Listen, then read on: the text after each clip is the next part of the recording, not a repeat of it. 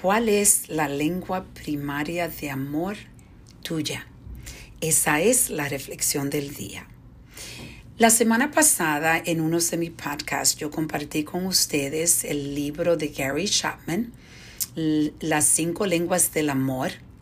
Y este libro eh, explica la diferente forma que las personas necesitan ser amadas.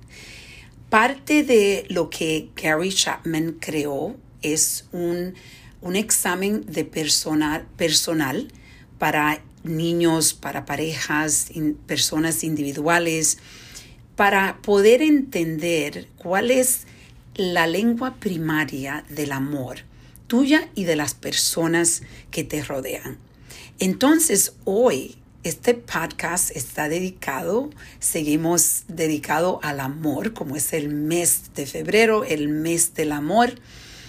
Voy a compartir con ustedes en el podcast el link para que todos tomen el examen para que ustedes aprendan cuál es la lengua primaria de usted y compartan este link con todas las personas que le rodean para que todos podamos empezar a amarnos de la forma que necesitamos ser amados.